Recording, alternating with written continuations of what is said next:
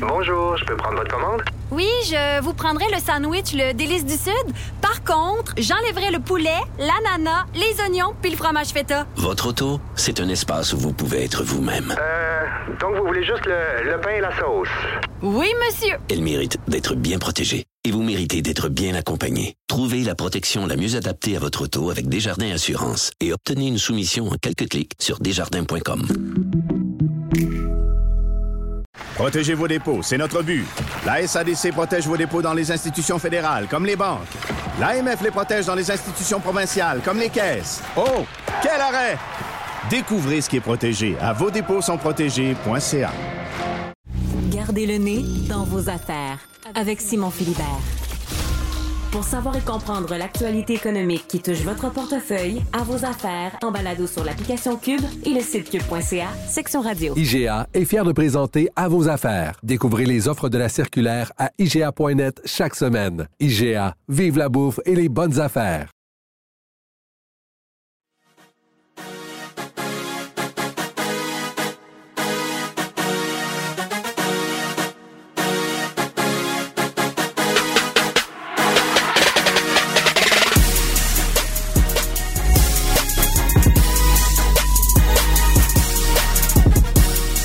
Il y a projet d'expansion dans la Ligue nationale de hockey. Bienvenue à la dose, épisode 424 du 9 mars 2023.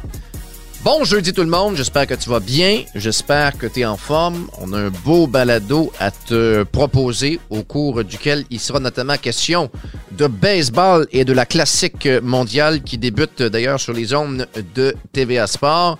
Mais commençons tout d'abord avec cette rumeur qui a été lancée par deux journalistes ou deux animateurs ou deux chroniqueurs, je devrais dire, du réseau, euh, du réseau ESPN qui parlent d'une expansion pour la Ligue nationale de hockey dans les deux villes suivantes.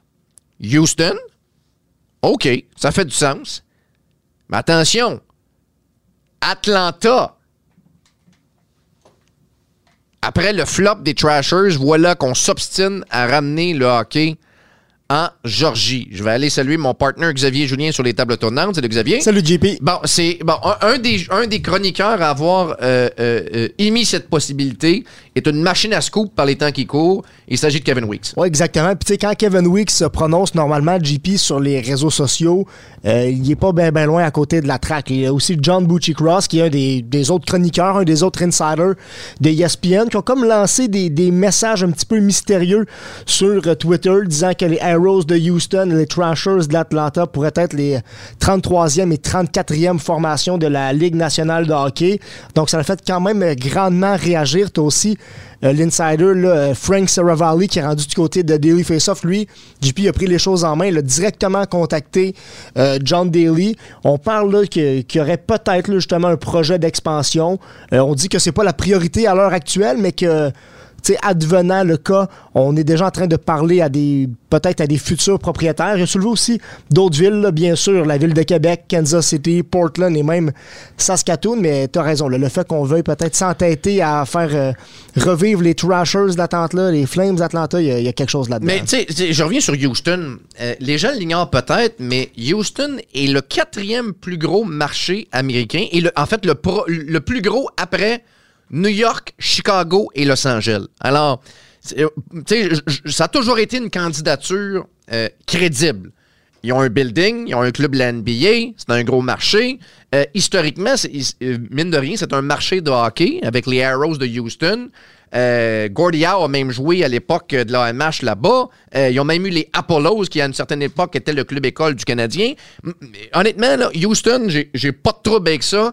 Euh, on parle des, des, des, des- problèmes des Coyotes de l'Arizona qui, euh, tu sais, qui évoluent dans, dans la division centrale. Tu pourrais faire un, un- un- un switch, ça serait parfait. Moi, j'ai pas de trouble avec ça. Et l'arena est déjà prêt à Houston. On parle d'un arena calibre Ligue nationale de hockey. Ben, exact. Euh, tu aurais une rivalité naturelle avec les Dallas. Stars de Dallas. Ben oui. Tu as tellement de gens qui habitent au Texas. Tu as, un bassin de population quand même là, assez grand qui pourrait facilement accueillir cette équipe. Mais Atlanta, celle-là, je la, je la comprends pas. là. Moi, je me rappelle, euh, Tu te rappelles, t'es pas trop jeune, tu te rappelles des Trashers? Ben oui, je me rappelle des Trashers Ben, et écoute. Danny Hitley et compagnie. là. Ben oui, puis Ilya Kovalchuk, ben moi je me rappelle surtout d'un building là, qui était euh, dégarni plus souvent qu'à son tour. Puis je me rappelle même en 2011 là, le- le- la façon dont, on a annoncé le déménagement de, de Atlanta vers Winnipeg le temps d'un été. Cette fois, c'est fait tellement rapidement. Euh, il y avait un profond manque d'intérêt pour le hockey dans, cette région des États-Unis. Alors je peux pas croire qu'on tenterait notre chance une fois de plus. Et vous savez ce que ça veut dire? Puis ça, je l'ai souvent dit. Gary Bettman ne veut rien savoir de Québec, point à la ligne. Et tant et aussi longtemps qu'il sera à la tête de la Ligue nationale de hockey, il n'y aura pas d'équipe à Québec. Ils vont en mettre là, dans toutes les villes américaines auxquelles vous pouvez penser. Albuquerque, Nouveau-Mexico, va avoir son club avant, avant Québec. Puis euh, Wichita, Kansas va avoir son club avant Québec. Puis... euh, Kalamazoo, Michigan va avoir son club avant Québec. Puis, euh, quelle autre ville là, qui fait pitié, là?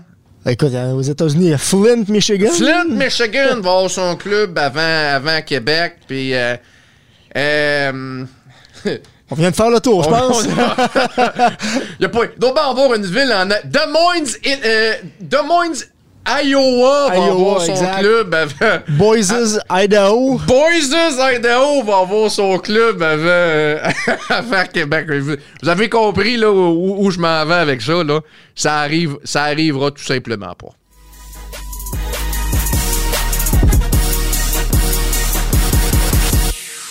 Si vous avez euh, quelques minutes à consacrer cette semaine à un balado, bon, je vous suggère bien sûr la dose, mais également euh, au balado de mon ami Félix Séguin, qui s'intitule bien sûr Dans l'œil du chat. Et il y a cette semaine un, un sujet qui m'allume au bout. C'est la raison pour laquelle on s'en va le rejoindre au bout, au bout du fil. Salut Félix. Salut, JP. Bon, écoute, euh, euh, ouais, là, c'est un sujet qui me, qui me touche particulièrement parce que tu sais que j'aime ça, les vieilles affaires des années 80 et 90. Et tu t'es entretenu avec l'ancien directeur général du Canadien, Serge Savard. Ouais, qui a été, en, en quelque sorte, JP, je suis convaincu, tu sais, no- le directeur général des Canadiens de notre génération, c'est-à-dire ceux qui ont été enfants, adolescents dans les années 80-90. Tout à fait. JP, tu te souviens, on, on le suivait, là. Pas à pas, c'était l'homme de confiance de tous les Québécois, puis ses transactions.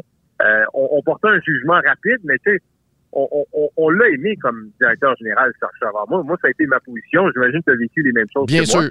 Je me rappelle tout- je me rappelle de lui là, perché du haut de la galerie de presse avec son cigare. Là. Il imposait le respect. Ouais. Puis moi, ce que je retiens de son règne de directeur général, il a été là pendant 12 ans, c'est ses nombreuses transactions. Quand tu regardes sa moyenne au bâton, là, il en a réussi des pas mal bonnes des transactions, Serge Savard. Puis c'est pour ça que je me suis dit, dans mon balado, pourquoi pas lui parler de ses transactions comme directeur général? Alors, ça dure environ une trentaine de minutes. Je reviens sur ses principales transactions à Serge Savard, là, que ce soit la transaction euh, Denis Savard, Chris Chelios, la transaction qui avait permis d'a- d'a- d'aller chercher Vincent Danfous, Kurt Muller, Brian Bellows. C'est trois transactions qui avaient Bien sûr. permis aux Canadiens de gagner la Coupe Stanley en 1993. Euh, la transaction, tu te souviens de la transaction entre les Flyers et le Canadien quand euh, Serge Savard avait cédé John Leclerc, Éric Desjardins? Ça, c'est une euh, moins bonne, ça, par contre. Mark Recchi. Ça, c'est une moins ça. bonne. C'est ça, ça. Mais tu sais, on, on, on aborde toutes ces transactions-là de A à Z. Puis tu sais, cette transaction-là de John Leclerc, effectivement, tu sais, c'en est une moins bonne. Mais tu sais, dans la discussion que j'ai eue avec lui, puis je pense qu'il touche un bon point, c'est que tu sais, tu regardes ça froidement, c'est qui le meilleur joueur de la transaction? Leclerc, Desjardins, Dion ou Mark Recchi? À la fin de leur carrière, c'est qui le meilleur joueur? Moi, dirais. Ouf, bonne question. Euh, euh, ouf. Ben, Jo- John Leclerc, ou, pour toi. John Leclerc ou Éric Desjardins, je pense, là. Ouais, mais moi, j'ai envie de te, je vais te répondre. Mark Recchi. Parce que Mark Recchi est au temps de la renommée. Leclerc, Desjardins, ils ils iront pas. Ouais. Alors, tu sais, quand tu regardes la transaction, là, Ah ouais. c'est Recchi le meilleur joueur de la transaction. Puis de faire cette transaction-là, à cette époque, il allait chercher un marqueur de 50 buts puis un joueur de 100 points. Le problème, c'est que Leclerc a donné trois saisons de suite de 50 buts ou plus, Desjardins a été un très bon défenseur. Sais, dans le moment présent, j'espère bien expliquer. là, Oui, oui, non, à si je me 100 trompe. À 100 dans, dans le moment présent, ça a été une mauvaise transaction, mais le meilleur joueur de la transaction, demeure Mark Recchi, puisque Ouais. c'est le seul au temps de la renommée. Qui, qui s'est retrouvé chez le Canadien à une période plus difficile parce que Serge a perdu son boulot peu de temps après, puis c'est Régent Hall qui, qui, qui- a, pris, qui a pris le flambeau, puis, puis le, le Canadien n'a pas eu une grosse période. Alors, c'est, effectivement, c'est, difficile de, de- de- de dire où serait allé le Canadien avec Mark Recchi. Mais tu parlais tantôt de celle de, de Denis Savard contre Chris Chelios. Ouais. Ça, c'est une autre, tu sais, connaissant maintenant le pedigree de Chris Chelios, c'est- c'est une autre, une autre euh, drôle de transaction, mais je pense qu'à cette époque-là, euh, il y, il y avait des, des raisons qui le poussaient à agir, à agir de la sorte. Ouais. Et dans le balado, ce que Serge Chavard dit au sujet de cette transaction-là, en fait, Serge Chavard, lui, 30 ans plus tard, qu'il reconnaît, il y a deux mauvaises transactions à son actif. Denis Savard pour Chris Chelios et euh, Sylvain Turgeon pour Claude Lemieux. Ça, pour lui, là, c'est ses deux mauvaises transactions en carrière. Ouais. Celle de Recchi, ben, elle est discutable pour les raisons qu'on a élaborées. Ouais. Denis Savard pour Chris Chelios. Ce que Serge Chavard dit dans le balado, c'est que il avait mal évalué Chris Chelios parce que selon lui, Chris Chelios, son état de santé, son genou laissait à désirer. Et il pensait que Denis Savard avait encore quelques bonnes saisons. Puis rapidement, il a réalisé qu'il a raté son coup. Et l'autre transaction, Claude Lemieux pour Sylvain Turgeon, c'est que Claude Lemieux ne s'entendait pas. Ça, c'est ce que vous allez entendre dans le balado de la part de Serge Chavard, c'est que Claude Lemieux ne s'entendait plus avec Pattern. Ouais. Il voulait partir. Puis là, l'équipe, c'était au camp d'entraînement. L'équipe allait sur la route. C'est pas en Europe, si ma mémoire est fidèle. Puis euh, Serge Chavard a voulu régler ça tout de suite. Il a dit, OK, tu t'en vas pour Sylvain Turgeon. Dans le balado, euh, Serge Chavard le dit humblement, il dit, j'aurais dû attendre quelques jours, quelques semaines, calmer le tout, puis dire à Claude Lemieux, tu sais quoi, je t'échange pas, tu restes avec moi. C'était au New Jersey qu'il avait échangé? C'est parce que Sylvain Turgeon, lui, avait été un haut choix repêchage, mais il revenait d'une importante blessure. Puis il, il est jamais revenu le joueur qui aurait dû être. Fait Ouais. que, euh, ils se sont fait avoir. Mais tu sais, Vincent Danfous pour Shane Corson, Brent Gilchrist puis Vladimir Wojtek, Très bon. c'est un vol. Oui. Kirk Muller, Roland Melançon pour Stéphane Richer et Tom Chorski. Stéphane Richer, ben moi, celle-là, je lui dis à Serge Chavard dans le balado, je lui dis, celle-là, là, je l'ai pas aimé par tout, parce que pour moi, Stéphane Richer, c'était mon joueur, c'était mon marqueur de 50 buts, j'en ai voulu pendant quelques mois d'avoir voulu échanger Stéphane Richer. Mais Kirk Muller a donné une Coupe Stanley aux Canadiens. Exact. L'autre transaction, c'est Brian Bellows pour Ross Courtnall. Alors, Danfous, Muller et Bellows, là, euh, JP, ce sont les trois premiers pointeurs des Canadiens Ouais. lors de la saison de la Coupe Stanley 92-93. Puis, il raconte plein d'anecdotes, Serge Chavard, dans son balado. Sais, au sujet de Brian Bellows, là, Bellows voulait pas venir jouer à Montréal. Fait que ce que fait Serge Chavard, c'est qu'il est allé le rejoindre avec euh, avec euh, Jacques Demers dans, dans un aéroport à New York. Puis euh, ils se sont enfermés dans une chambre, dans une salle, puis ils l'ont convaincu. Puis Brian Bellows, après la discussion, il dit, vous savez quoi, je vais aller à Montréal. Une autre bonne anecdote, là, Ça lui a donné un une coupe. d'ailleurs, là, ça lui a donné une coupe. Une autre bonne transaction, c'est quand Serge Chavard est allé chercher Pierre Turgeon puis Vladimir Malat pour Kirk Muller, Mathieu Schneider et Craig Darby, des joueurs qui étaient en perte de vitesse. Ça, c'est un véritable vol. Puis ce qui s'est passé, c'est que le directeur général des Islanders, c'était euh, Don Maloney, qui euh, avait joué pour les Rangers euh, quelques années auparavant euh, avec Carole Vadnier, qui était maintenant avec les Canadiens. Puis Maloney, le DG des Islanders, voulait pas fermer la transaction. Que ce que fait Serge Chavard, il a dit à Carole Vadnier, occupe-toi de ton ami. Je pense qu'on peut écouter l'extrait. c'est venu le temps, puis, puis Maloney euh, ne voulait pas faire la transaction, puis il voulait, puis il hésitait, puis il hésitait, puis on n'était pas, capable de fermer la transaction. Puis à un moment donné, on était euh, à l'hôtel Reine-Élisabeth avec Carole Vadnet, deux anciens coéquipiers. J'ai dit à Carole, dis, renferme-toi dans la chambre, là, puis ressors pas de la chambre tant que la transaction n'est pas faite. Et c'est ça qui est arrivé. Ah, ben, c'est c'est- c'est- c'est- c'est Hein? une, ouais, c'est une bonne anecdote. Ouais, c'est une bonne anecdote. Sors pas tant que c'est pas fait. Non, exact. Puis il l'a eu, mais tu sais, ça, ça, ça, c'est une grosse, grosse transaction. Il a cherché Pierre Turgeon, qui est un marqueur de, de 100 points, Malheur, qui est devenu un très bon défenseur dans la Ligue nationale. Alors, ce que vous venez d'entendre, c'est un avant-goût un petit peu de toutes les anecdotes, les histoires entourant chacune de ces transactions très, très importantes. Puis, euh, Serge Chavard, JP, me fait une révélation à la toute fin du balado. Euh, je lui ai dit, votre moyenne au bâton pour les transactions, elle est très, très bonne. Comment ça, le Canadien, ça a été la seule équipe pour laquelle vous avez été directeur général? Pourquoi il n'y a aucune autre équipe de la Ligue nationale pour qui vous avez été le directeur général? Puis là, il me fait une révélation. Il y a une autre équipe qui s'est intéressée à lui, les sénateurs d'Ottawa. On peut l'écouter. J'étais euh, j'étais en immobilier, euh, j'étais un des actionnaires avec euh, Mario Messier dans une compagnie immobilière que je suis toujours partenaire avec lui. Euh, j'ai déjà quitté Montréal pour Winnipeg pendant deux ans. C'était une des bonnes choses que j'ai faites dans ma vie. Mais j'avais plus l'intention de quitter Montréal. Est-ce que est-ce que c'est possible pour vous de nous dire publiquement euh, c'était où que vous auriez pu devenir directeur général? Ottawa. Ottawa. D'accord. Mais, mais, à cette époque-là, il y avait, il y avait des gros problèmes de propriétaires. C'était l'enfer dans cette franchise-là à ce moment-là.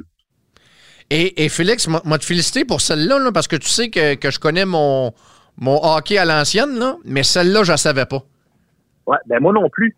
Moi non plus. Donc, juste pour situer les gens dans le temps, là, quand Serge Chavard s'est fait congédier par le Canadien en octobre 95, fait congédié avec Jacques Demers, si tout le monde y passe. Là, c'est ça, dans les jours, les semaines qui ont suivi, les sénateurs étaient à la recherche d'un nouveau directeur général.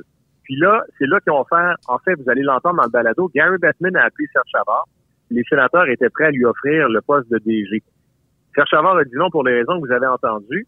C'est là que dans les semaines, les jours qui ont suivi, que Pierre Gauthier est devenu le directeur général des sénateurs et que Jacques Martin est devenu l'entraîneur-chef euh, des sénateurs. Alors imaginez, là, si Serge Chavard était devenu le DG des sénateurs dans les semaines suivant son congédiement, à quel point on aurait pu y arriver beaucoup plus rapidement à la rivalité canadien-sénateur? Ouais. Wow, fascinant. Ben écoute, euh, vraiment, j'ai hâte d'écouter ça. Euh, disponible dès cette semaine à travers toutes les bonnes galeries de, de balado dans l'œil du chat de mon ami euh, Félix Séguin. dernière affaire, tu, parlais des, transactions. A-t-il été question de, de, ma transaction préférée quand j'étais jeune? C'est-à-dire celle dans laquelle le Canadien est allé chercher Ross Courtnall au Livre de Toronto contre John Cordick. Ça, ça en avait été une bonne, ça. Oui, effectivement. Euh, je vais être franc avec toi. Non, on l'a pas abordé. Non! Euh, mais je l'avais sur ma liste. Non, mais euh, les, les, autres qu'on a abordés, c'est Guy Carbonneau pour Jim Montgomery. Oh, ça, c'était pas une bonne, ça. Je lui ai demandé à Serge Chavard, ben, c'est ça. C'est à cause du doigt d'honneur, là? Non. Non? Il dit, est-ce que c'est à cause du doigt d'honneur? Il m'a dit, non, non, non.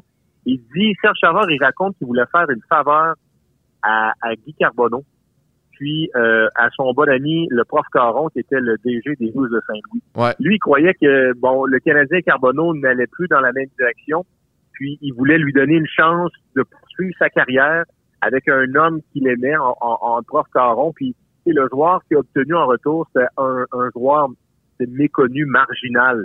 Il n'allait pas pour un coup de circuit. Il, il a fait cette transaction-là, c'est ce que vous entendez dans le balado, pour aider la carrière de Guy Carbonneau. Wow. Ben écoute. Euh, euh, c'est ça. Ouais, bon, ben écoute, je, suis vendu. Je le, je le télécharge dès qu'on raccroche, mon ami Félix. Ben, t'es bien gentil, puis euh, bonne écoute à tout le monde. Merci, puis je t'en redonne des nouvelles.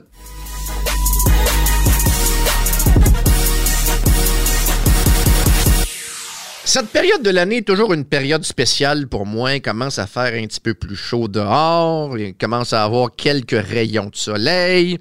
Euh, il y a du baseball de la Ligue des Pamplemousses, il y a du baseball de la Ligue des Cactus.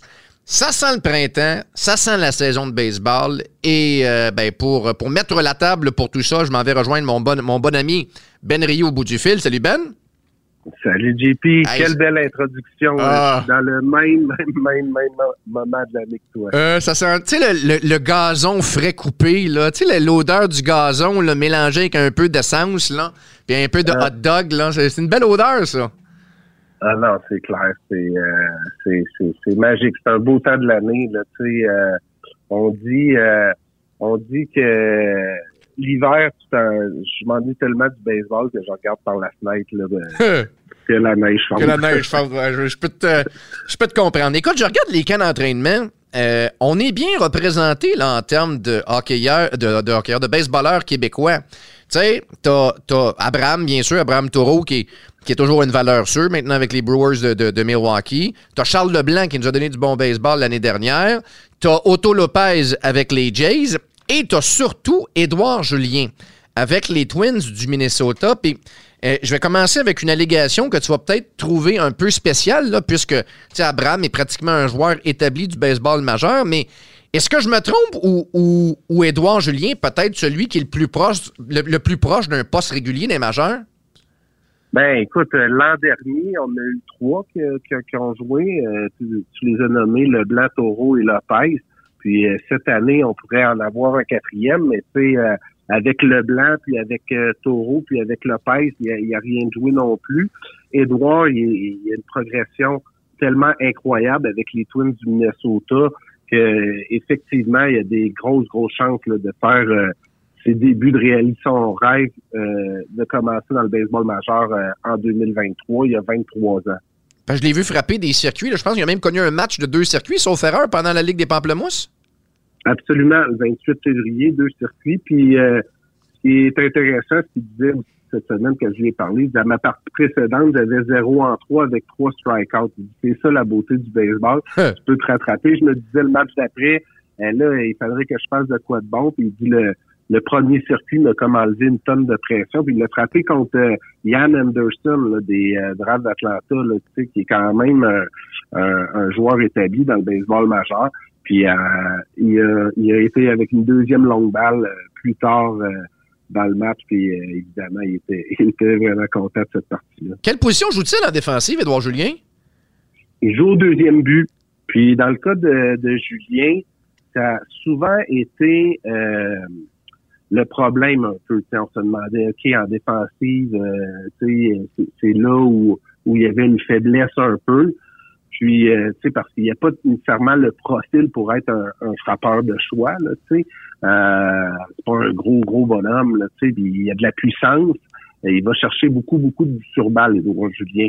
Euh, donc, euh, tu sais, c'est euh, quand même euh, intéressant de trouver une place en défensive. Là, il est au deuxième but.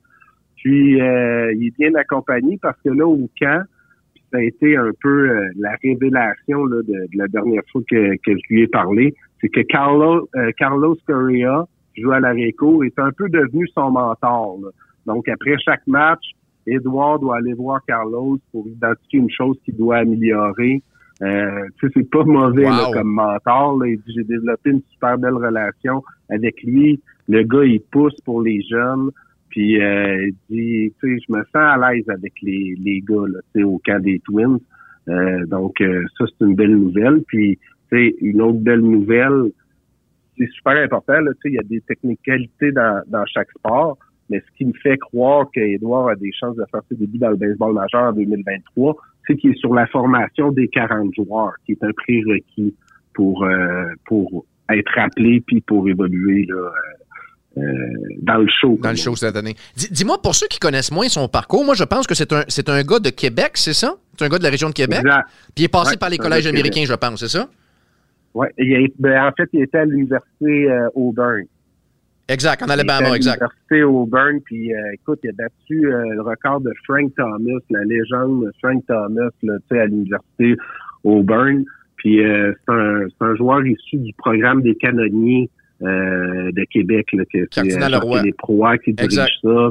Puis euh, Oswey Pelé, qui est son- entraîneur aussi durant l'hiver, entre autres. Euh, donc, euh, il fait la fierté là, de Québec. C'est justement pour ça qu'on a, on, on a pu lui parler euh, cette semaine, parce que c'est Jean-Philippe, en fait, qui a, euh, qui a dit à Edouard, ouais, j'ai beaucoup de demandes là, pour des entrevues. Euh, tu pourrais-tu euh, tu pourrais-tu faire un petit zoom? Puis, euh, euh, petite anecdote, JP, euh, euh, Édouard était beaucoup plus volubile que la fois précédente que je lui avais parlé. Écoute, je fais une entrevue la veille qu'il parte pour le camp des Twins. Cinq minutes avant que je lui parle, il a perdu son portefeuille. Bon. il part aux États-Unis le lendemain, Bon. il a perdu son portefeuille. Ah, il, il, il, il- capotait, tu sais, comme n'importe qui qui perd son portefeuille. Ben, juste une petite anecdote comme ça, ben, tu sais, il, a, il a quand même été super fan dans l'entrevue précédente. Mais là, ça faisait du bien là, de, de lui reparler dans des euh, conditions un peu différentes, surtout avec ses deux circuits dernièrement. Il, Bien était, sûr. il était satisfait là, de, de, de, de son début de camp avec les Twins. Dis- Dis-moi, qu'est-ce qui se passe avec Charles Leblanc? J'ai j'ai comme manqué un peu, euh, un, un peu l'histoire. là. Il, il est, il appartient toujours aux Marlins, mais Ouais. euh, risque de s'enligner euh, avec un contrat des ligues mineures, c'est ça? Ouais, ben lui, en fait, euh, il avait été soumis au balotage, si on veut. Donc, les autres équipes pouvaient le réclamer. Il n'y a aucune équipe qui l'a réclamé. Donc, à ce moment-là, il demeure la propriété des Marlins. Mais je te parlais de la formation des 40 joueurs qui est super importante. Avec les acquisitions des Marlins, euh, le club de la Floride a retiré Charles Leblanc de la liste des 40 joueurs. Donc, il faudrait qu'il le remette sur la liste des 40 joueurs pour qu'il puisse évoluer là, dans le baseball majeur en 2023. Euh, mais tu sais, Charles, euh, a travaillé fort pendant tellement d'années pour arriver à ses fins que ça lui prend plus que ça pour euh, se décourager. Mais là, euh, il a fait l'impasse sur euh, la classique mondiale de baseball là, qui, qui va commencer dimanche pour le Canada Ouais. en raison d'une blessure au dos, mais aussi parce que il trouvait ça intéressant de demeurer euh, dans l'entourage des Marlins là, pour euh, pour mettre les chances de son côté si on veut. Sinon, les trois autres sont présents. Là. Otto Lopez, euh, Édouard Julien, puis Abraham Taureau. Eux sont tous avec l'équipe canadienne, c'est ça? Exactement. Puis aujourd'hui, l'équipe canadienne avait un premier match préparatoire. Ils en jouent un autre demain contre les Mariners. Aujourd'hui, c'était contre les Cubs. Le, Cana- le Canada a perdu 11 à 7. Mais écoute bien ça, JP. Édouard Julien commence le match au deuxième but. Otto Lopez commence le match à l'arrêt-court. Abraham Taureau au troisième but. Fait qu'on a un avant-champ québécois. qui évolue au premier coussin, c'est Freddie Freeman, qui est américain, mais que sa mère, Bien sûr. qui, euh, qui, qui- qui était canadienne, est décédée malheureusement quand que lui était très jeune. C'est pour honorer sa mère, Rosemary Freeman, qui porte les couleurs du Canada. Mais hey, est-ce que JP t'aurais imaginé ça, un avant-champ avec trois Québécois? Trois Québécois. C'est fou, hein? Euh, c'est impensable, là. Ouais. Tu sais, je veux dire, il y a euh, pas si longtemps, les Québécois qui perçaient dans le baseball majeur, c'était surtout des lanceurs. Exact. Là, maintenant, on a hey, Julien au 2, Lopez à l'arrêt court, Taureau au 3. C'est- c'est- C'était super de voir ça. Puis euh, un autre euh, un, un autre beau moment euh, du match d'aujourd'hui, même si c'est un match préparatoire, en quatrième manche, Taureau, il frappe un double. C'est Lopez qui le fait marquer grâce à un 5. Wow. Les deux s'entraînent ensemble à Montréal euh, pendant l'hiver. Et, et tu parles, tu parles de, de, de lanceurs québécois. Il y a même Philippe Aumont qui fait partie de cette, euh, de cette formation québécoise. Lui qui a, qui a, qui a visiblement quitté la retraite et, et sa ferme euh, dans le coin de Gatineau? Ouais, ben c'est ça. C'est le temps d'un tournoi. Il, il, a, il a délaissé sa ferme. euh, puis euh, j'ai justement une superbe entrevue demain qui va être publiée dans le Journal de Montréal. là. Je vous invite à, à acheter le journal, ou à aller lire ça euh, sur le web aussi avec euh, Philippe. Puis euh, Mais il est-tu en forme? Il est-tu encore capable de lancer? il a été euh, s'entraîner avec les jeunes des tyrans de Gatineau, qui est un autre sport études. Puis tu sais, il, il sait là, qu'il lancera pas à 95 000 à l'heure. Mais tu sais, je, je- je vais me permettre un, un petit éditorial parce que j'en ai parlé avec Philippe. Tu sais, il y a certaines personnes qui, qui peuvent dire Ah oh, mon, il n'y a pas d'affaire là avec l'équipe canadienne. Tu sais, le Canada est donc bien mal pris. Tu sais, mais tu sais, Philippe, là, lui, il se fait il- qui, qui va être à sa troisième classique euh, mondiale se fait euh, offrir, inviter là-bas. Il serait fou de dire non, là, tu sais, je veux Ben dire. oui. C'est c'est la même affaire pour, euh, mettons, Édouard Julien. Ah, Édouard Julien, j'en- j'ai entendu, c'est ça. Ah, Édouard Julien, il aurait dû rester avec les Twins. Ah, Taureau, il mettrait les chances de son bord, euh, surtout avec une nouvelle équipe, avec les Brewers, en restant au camp. Pourquoi ça va faire ça pour le Canada? Non, mais tu sais, t'es qui, toi, pour dire ça? T'es assis dans ton divan.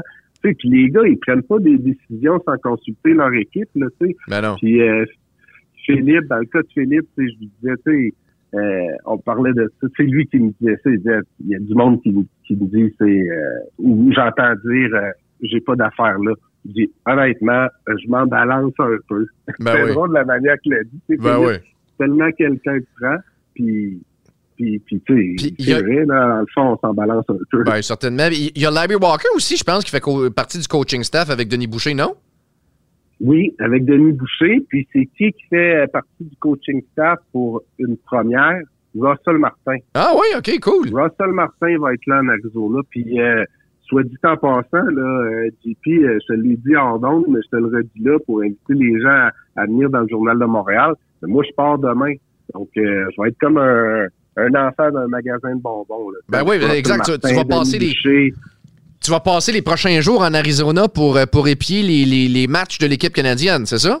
Exact. Ça commence dimanche. C'est comme un peu euh, la Coupe du monde de soccer. Donc, c'est un groupe. C'est le, dans le cas du Canada, ils sont dans le groupe C avec euh, les États-Unis, le Mexique, la Colombie et puis la Grande-Bretagne.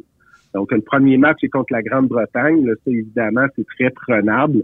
Mais, tu sais, on s'entend que le Canada doit se concentrer à gagner ce match-là. Puis ensuite, la Colombie et le Mexique parce que les États-Unis, là, ils ont Ah, tout un ça. club. Tu sais, j'ai hâte de voir, là, tu sais, avec... euh, Mike Trout, euh, Mookie Betts, là, tu sais, ça fait penser au Dream Team là, de, des jeux euh, de Barcelone. Les jeux de Barcelone au basket, ouais. ouais. Mais le défi va être énorme pour euh, pour euh, le Canada, surtout au monticule, parce que vu que les c'est pendant le camp d'entraînement, il y a un maximum de lancers aussi que chaque euh, chaque lanceur peut effectuer là, lors d'un match. Donc, c'est 65 pour la première ronde. Là. Euh, donc, sais, avec 65 lancés, après trois, quatre manches, le partant, là, sais, il a pas mal atteint ce, ce nombre-là. Donc, les, les releveurs vont être sollicités. Puis, Philippe Aumont, c'est pas le seul là, qui, euh, qui ont sorti des boulamites. Là. Tu sais, t'as John Axford, t'as Adam Lowen, euh, t'as Andrew Albers qui est déjà lancé pour les capitales en 2010. Je veux dire, il y a des il y a des dieux de la vieille, là, parce qu'il y a eu quelques désistements. Nick Ben Pivetta, dernièrement, Jameson Tyon qui pouvait pas être là.